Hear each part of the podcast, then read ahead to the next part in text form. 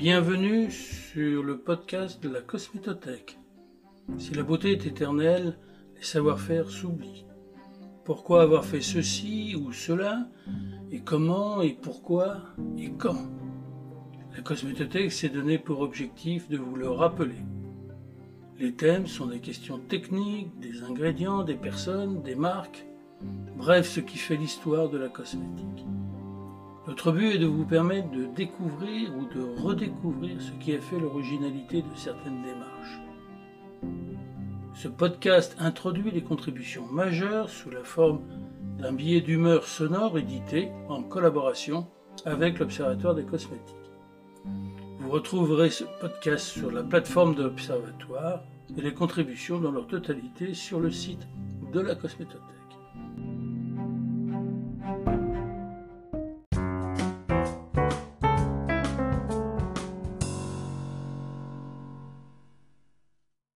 Aujourd'hui, Barbara Gould. Connaissez-vous Barbara Gould? Ce n'est pas une marque créée par Barbara Streisand après son mariage avec Elliot Gould, des movie stars des années 60-70. C'est bien plus ancien. Ce n'est pas non plus cette marque dont les nuls de Canal Plus parodiaient la publicité.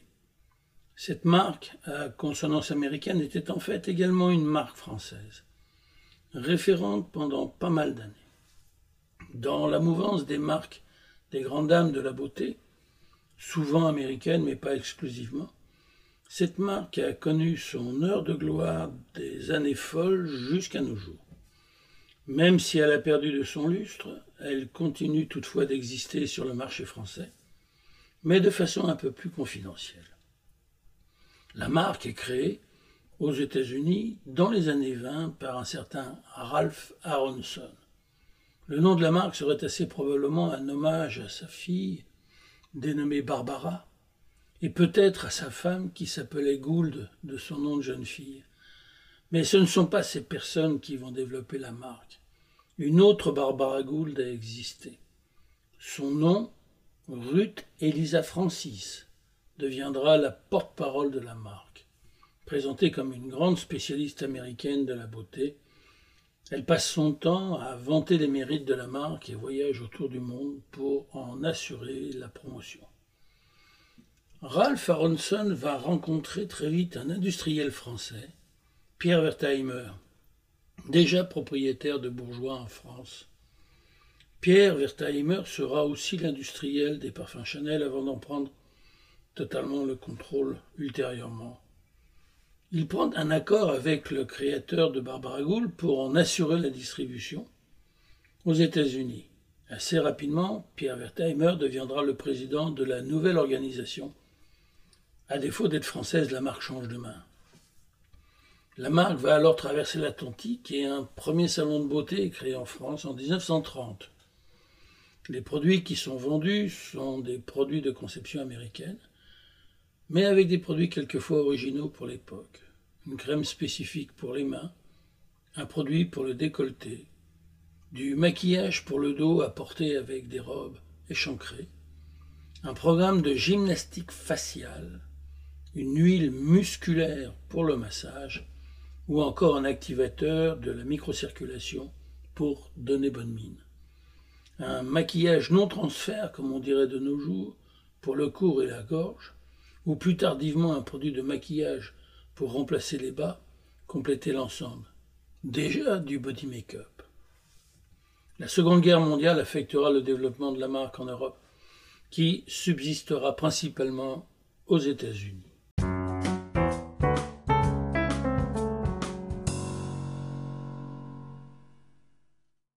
La marque reprend de la vigueur au début des années 50 par le développement d'une gamme française développée à partir des facilités des laboratoires bourgeois. Les packs sont entièrement revus et un nouveau logo, l'EDA et le cygne, vous savez, celle qui était tellement belle que Zeus s'était déguisé en cygne pour la séduire, vient compléter le tout. Dès lors, la marque va se développer en Europe avec une certaine indépendance vis-à-vis de son homologue américaine qui poursuit tant bien que mal sa vie aux États-Unis, avant de voler de ses propres ailes. Une gamme complète, soins et maquillage sera proposée. Plusieurs produits originaux feront partie de ces propositions. Une foot cream qui s'appelait la crème généreuse. La gamme Génidra, déjà une crème premium haut de gamme. Une série dite intempérie pour la protection environnementale. Et la fameuse crème au cosbiol. Le cosbiol était une huile blanche obtenue à partir d'huile de foie de poisson, par ailleurs largement utilisée comme complément alimentaire. Vous savez, la fameuse huile de foie de morue. Cette huile était très largement utilisée avant de pratiquement disparaître et de revenir de nos jours sous une appellation et une origine plus sympathique, le squalane végétal. Le maquillage n'était pas en reste. Le micro-sillon était un fond de teint anhydre qui se rangerait de nos jours dans la série de la cosmétique solide, avec sa surface micro-sillonnée comme un disque. Et le fameux actif fluide, un produit liquide avec une charge poudre dans un mélange d'huile.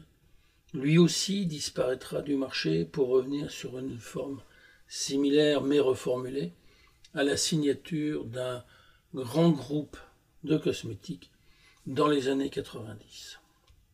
Dès lors, la marque va poursuivre son développement sur la base des caractéristiques de l'époque. Une publicité naissante et un rôle important des grands magasins et du commerce de détail. Petite anecdote, dans les années 70, Barbara Gould développera même une gamme entièrement personnalisée à destination des esthéticiennes de cabine, ce que l'on appellerait aujourd'hui la customisation.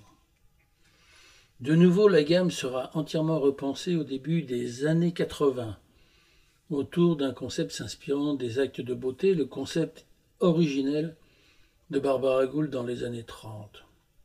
Trois gammes de base et une série dite les attentions spéciales, et toujours avec du maquillage. La marque qui a disparu du marché américain dans les années 70 entamera en Europe une évolution qui sera encadré par le développement du sélectif d'un côté et le marché du mastige de l'autre. Ce segment va beaucoup souffrir et les marques le composant vont petit à petit régresser, voire disparaître. Revendue au groupe Ricky Coleman puis à Carter Wallace, elle est aujourd'hui toujours active, animée par Sophie Bell, autour d'un concept de jeune femme active et moderne. Dans le fond, rien n'a changé. L'histoire de cette marque illustre assez bien ce qu'était la cosmétique des années 70 à la fin du dernier millénaire.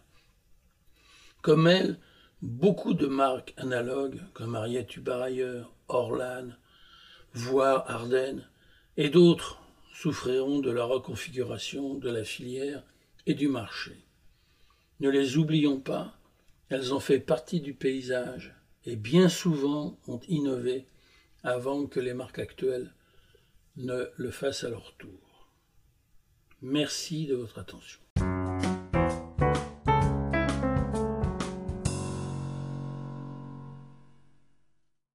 Si cette contribution vous a plu, n'hésitez pas à en parler autour de vous et de nous faire part de vos commentaires.